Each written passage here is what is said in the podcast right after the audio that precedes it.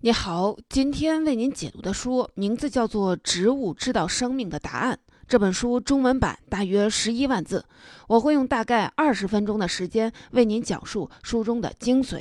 植物的生理反应与人类有着一定的相似处，而且它们还能对物理世界产生意识，是具有心智的生命。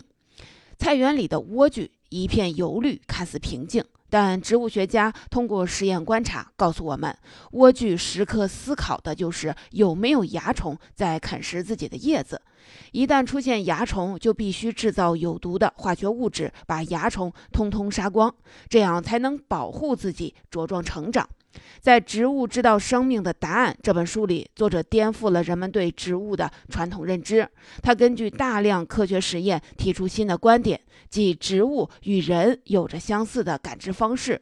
植物有视觉、触觉、嗅觉和方向感，甚至还有自己的意识和心智，并且能够把记忆遗传给后代。这本书的作者是来自美国的生物遗传学家和植物学家丹尼尔·查莫维茨。他在耶路撒冷希伯来大学获得遗传学的哲学博士，目前是以色列。特拉维夫大学植物生物科学中心主任，他根据多年的研究成果撰写的这本《植物知道生命的答案》，由世界科普杂志界的先驱品牌科学美国人出品，并且在2012年被评选为亚马逊十佳科学图书。介绍完这本书的基本概况和作者的情况后，下面我会从这几个方面来为您介绍植物与人类的众多相似处。第一，植物的感知能力；第二，植物的定位系统是怎么运作的；第三，植物在一定程度上具有心智。下面我们就来一个一个的说明。第一部分，植物的感知能力与人类有许多相似性，比如植物拥有视觉、嗅觉、触觉，和人类相比，它们只是少了听觉和说话的功能而已。我们来说植物的视觉能力。虽然植物不能分辨出它面前的人是什么性别，但是作者根据多年来的实验观察，得出了令人震惊的结论：在感知水平上，植物的视觉与人类相比要更复杂一些。比如，植物能看到紫外线和红外线，还能够觉察到电磁波，而这些都是人眼根本看不到的。当然，人眼能够看到的东西，植物也能看到。还有植物能够分辨出什么时候是正午，什么时候是傍晚，也就是说，它们可以感知时间。植物不仅知道光的方向和强度，还能看到光的颜色，甚至是光持续的时间。植物没有眼睛，却具有光敏色素。植物的光敏色素是一种色素蛋白质，它可以吸收红光。作者就是让植物感受外界的刺激和变化。帮助植物调节生长。从作者给出的实验结果来看，与人类的视觉相比，植物能够看到的光谱的波长范围要更宽更广。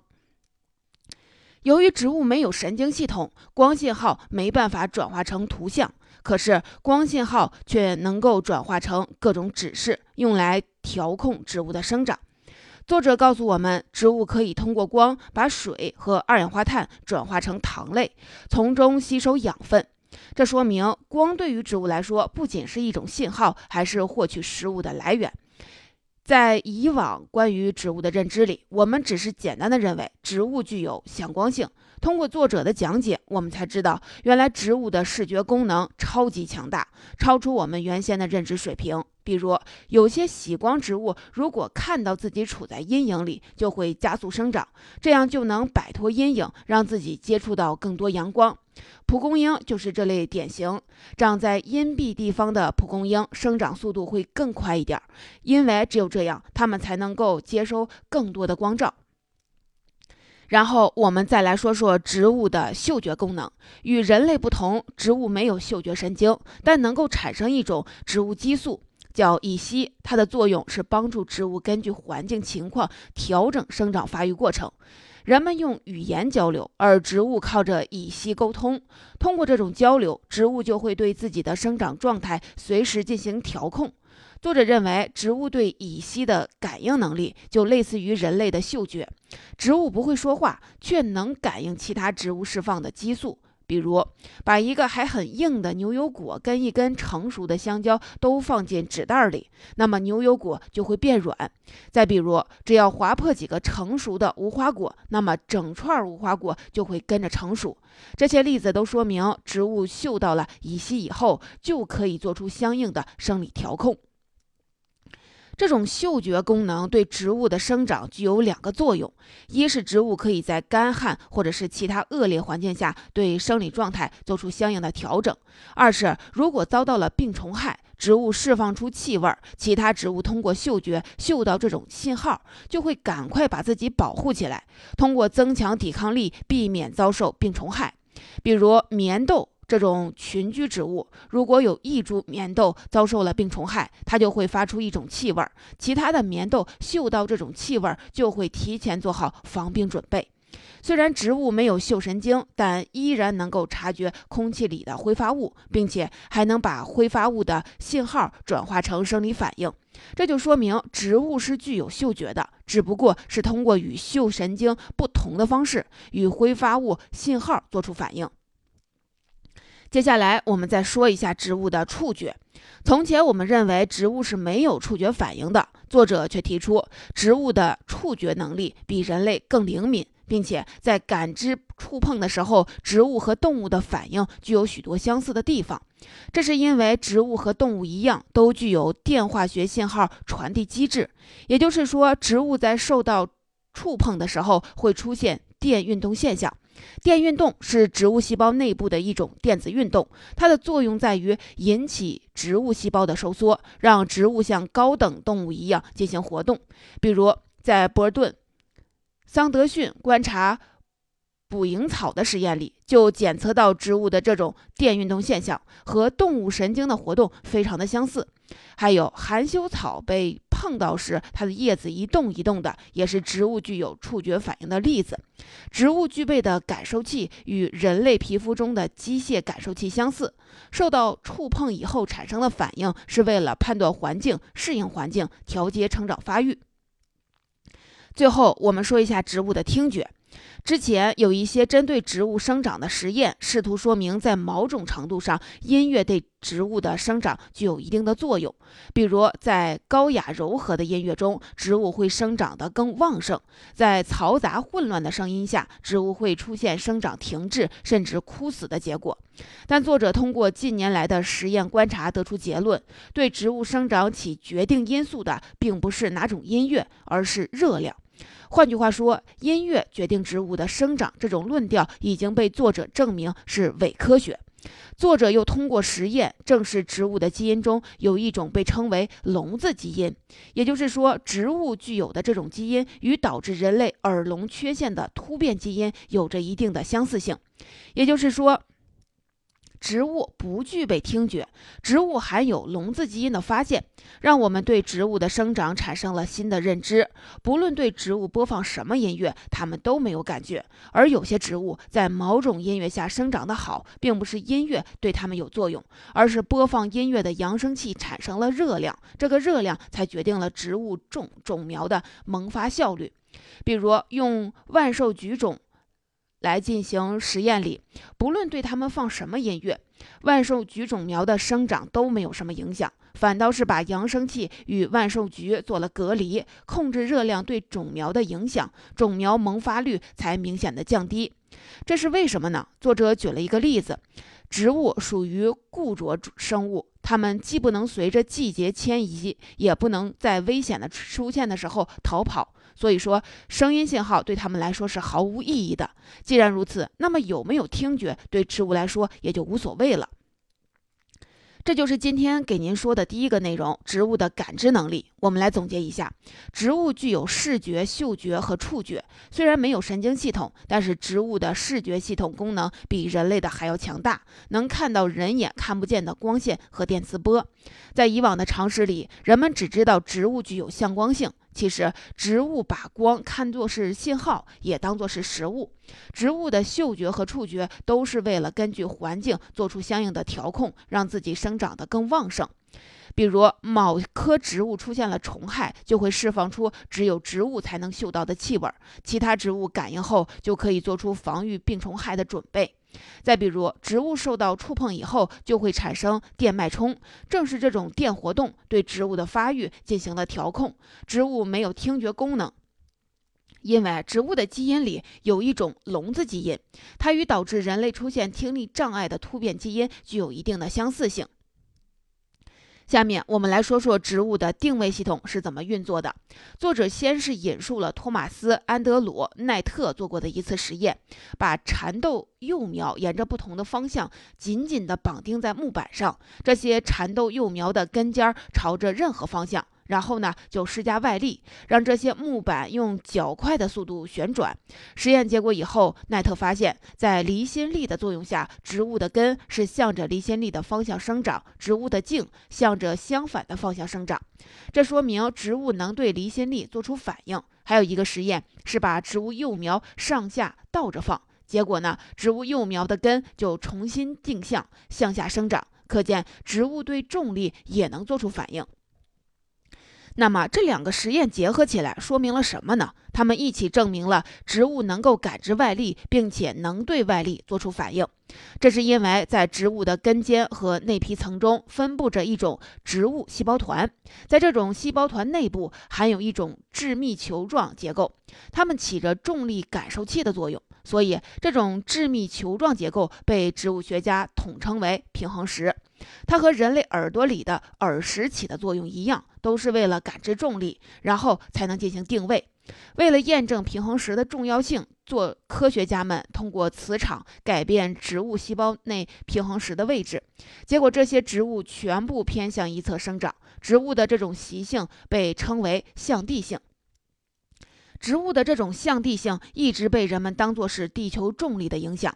在以前的认知里，人们习惯把植物看成是静止的生命，是受外力摆弄却被被动的生长的。在延时摄影技术还没得到及时应用时，达尔文就已经通过长时间的观察测量，发现植物在做一种重复性的螺旋状摇摆的运动。螺旋状摇摆运动是指。植物的一种转圈摇摆的姿势，就像陀螺旋转一样。达尔文把这种运动称为回旋转头运动。他在实验里观察了蚕豆苗、野甘蓝、草莓和郁金香等植物，发现它们在生长过程中都跳着这种转圈摇摆舞。植物的这种运动轨迹，说明植物在生长的同时也做着一种有规律的运动，说明植物不是被动生长，它们知道自己的空间中的位置。不然，它们的运动轨迹就不会具有规律性。对于植物的这种运动方式，科学家提出两种对立的假说来分析原因。达尔文认为这种运动是所有植物的本能，他又进一步的推测植物是具有运动能力的。但是，另外两位植物学家伊斯雷尔森和约翰森，他们猜测地球重力才是植物运行运动的原因。植物本身是没有运动能力和运动意识的。这两种对立的假说说的问题，无非就是植物的回旋转头运动与重力有没有关系。虽然这两种假说提出的时间比较早，可是直到最近几年，国际空间站的功能健全以后，才有条件进行相关实验。实验证实了达尔文的猜想是正确的，因为在空间站几乎失重的条件下，植物仍然呈现出螺旋状运动。这就说明重力只是植物回旋。旋转头运动的促进条件，而不是必须条件。植物做螺旋状运动确实与植物的内部构造有着重要的关系。有了感受器提供信息，不管有没有重力，植物都在做着螺旋状的运动。只不过在重力的条件下，这种螺旋状的运动幅度会更大一些。那么，这个实验的结论又说明了什么问题呢？说明植物对重力做出反应的方式和人类相似，都依赖于感受器提供信息，这样才能确立方位，保持平衡。也就是说，植物的定位系统是依靠细胞内部感受器来运作的。作者沿着这几个实验的结果，又进行了一番的推理。他认为，植物从来都不是被被动的活下去，它们能够感知重力、离心力，还能主动的进行生长阶段的调整。而且，植物细胞内部的平衡石还具有感受重力的作用。所以，植物对于自己的空间位置是具有意识的。它们能够分辨出上和下，说明植物是有方向感的。比如蚕豆苗就是一个例子。就算是把它倒过来放置，它的茎也会朝着地面生长。这就是今天给您说的第二个内容：植物的定位系统是怎么运作的。我们来总结一下，根据科学家们做过的经典实验，我们已经知道，植物不仅具有方向感，而且能够对离心力、重力等外在环境做出相应的调控。并且重力不会对植物的回旋转头的运动产生必要的影响。在植物细胞内部存在一种平衡石，它的作用和我们耳朵里的平衡感觉器是一样的。这个平衡石还能帮助植物进行定位。第三部分。判断生物是否具有心智，首先得看它是否具有记忆能力。作者提出，植物具有一定程度的心智，就是以实验观察作为基础，从中得出结论：植物具有形成记忆、保持记忆、提取记忆这样的过程。我们用捕蝇草的捕猎过程来举例。最开始有物体碰到刺毛时，捕蝇草就会对这个信息形成记忆，然后捕蝇草会把这个信息存储几秒钟时间，这是保持记忆的过程。最后，如果第二根刺毛被触动，那么这个信息就会重新获取，这就是提取记忆。作者通过一系列的实验告诉我们，植物发出的神经信号与所有动物的神经信号存在着极大程度的相似性，当然，这也包括人类在内。亚历山大·沃尔科夫在实验中对捕蝇草使用了一种化学药剂，这种化学药剂同样也能抑制人类神经信号的通路。之后，不管怎么触碰捕蝇草的刺毛，捕蝇草都不会出现关闭捕蝇虫的反应。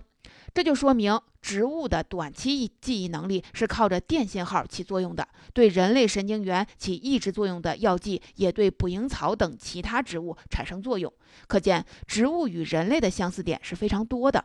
又比如，植物记忆涉及的机制在人类记忆中也有涉及。举个例子，电化学梯度是人脑神经连接的必要条件，而植物细胞也是通过电流来传递信息的。这个电化学梯度就像细胞内部的通路。一样是用来传递信息和感受的。再比如，人脑中有一种信号转导系统，它在神经通讯、记忆形成等方面起着重要作用。其实，植物也含有这种信号转导系统，它的存在也是为了在细胞间进行信号转导。可见，植物细胞间的信号转化方式和人类神经元之间的通讯方式是非常类似的。植物记忆与人类记忆的另一个相似点是，植物的记忆也能够遗传。人类的记忆通过书籍资料等可以实现遗传，植物的遗传靠的是细胞记忆的表现遗传机制。这种机制能够在一个生物体内从一个季节传到另一个季节，还能够从上一代传给后代。比如，上一代在外界胁迫之下形成了对胁迫的记忆，它保持了这种记忆，并且传给了后代。后代从这种记忆中提取信息。然后能够做出相应的反应，这种反应突出表现在两个方面：一是遗传变异的增加，二是后代对外界的胁迫变得更有忍耐力。简单来说，就是上一代记住过去的病虫害和天气条件，把这些记忆遗传给后代，这样后代在恶劣的环境下也能比上一代生长得更好，因为后代能够根据遗传下来的记忆改变当下的生理状况。可见，植物具有储存和提取生理信息的能力。那么，植物是否具有智力呢？其实，关于植物存在智力的可能性，之前就曾经被人提出过。但是，作者认为，植物是一种无脑生物，而智力是针对有脑生物来说的。所以，作者比较赞同的观点是，植物具有和人类相似的感知能力，能够对物理世界产生意识。也就是说，植物具有一定的心智和意识，并且植物意识的运作过程与人类是有相似的。比如，在华盛顿的四月和九月，虽说白天的光照时间差不多，但是樱花树却不会选择在九月开花，因为他知道，假如在九月开花，那么果实就不会完全成熟。秋天过后，马上就是寒冬了，果实都给冻僵了。所以，樱花树通过感知环境以后，就开始自觉调整开花时间。这就是植物具有心智和意识的表现。除了上面说到的这些，作者提出的关于植物的全新认知，还让我们看到我们与植物之间具有相同的生理特性。这是因为我们与植物有共同的早期遗传史，而人类与植物经过大约二十亿年的分别的演化路线后，才形成了现在的这种结局。这就是今天给您讲的第三个内容：植物在一定程度上具有心智。我们来总结一下这部分的内容：植物细胞间的进化。信号的转化方式和人类神经元之间的通讯方式具有惊人的相似性。植物具有记忆能力，并且存储记忆内容还能够遗传给后代，后代能够根据记忆内容改变当下的生理状况，从而生长得更好。虽然植物与人类的感知物理世界方面具有非常多的相似之处，但是植物没有大脑，所以不具有智力。不过，植物的种种的表现说明，它们具有意识和心智，并不是低等生命。现在我们再来系统的回顾一下今天说过的内容。第一，植物具有视觉、嗅觉和触觉。植物的视觉系统功能非常的强大，能看到人眼看不见的光线和电磁波，并且把光当作信号和食物。植物的嗅觉和触觉是为了根据环境做出相应的调控。虽然植物没有神经系统，但受到触碰以会产生电脉冲。正是这种电活动对植物的发育进行了调控。植物没有听觉那个功能，因为植物带有一种聋子基因，它与导致人类出现听力障碍的突变基因具有一定的相似性。第二，从科学家们做过的经典实验中，我们对植物得出新的认识：植物不仅具有方向感，而且对离心力、重力等外在的环境做出反应。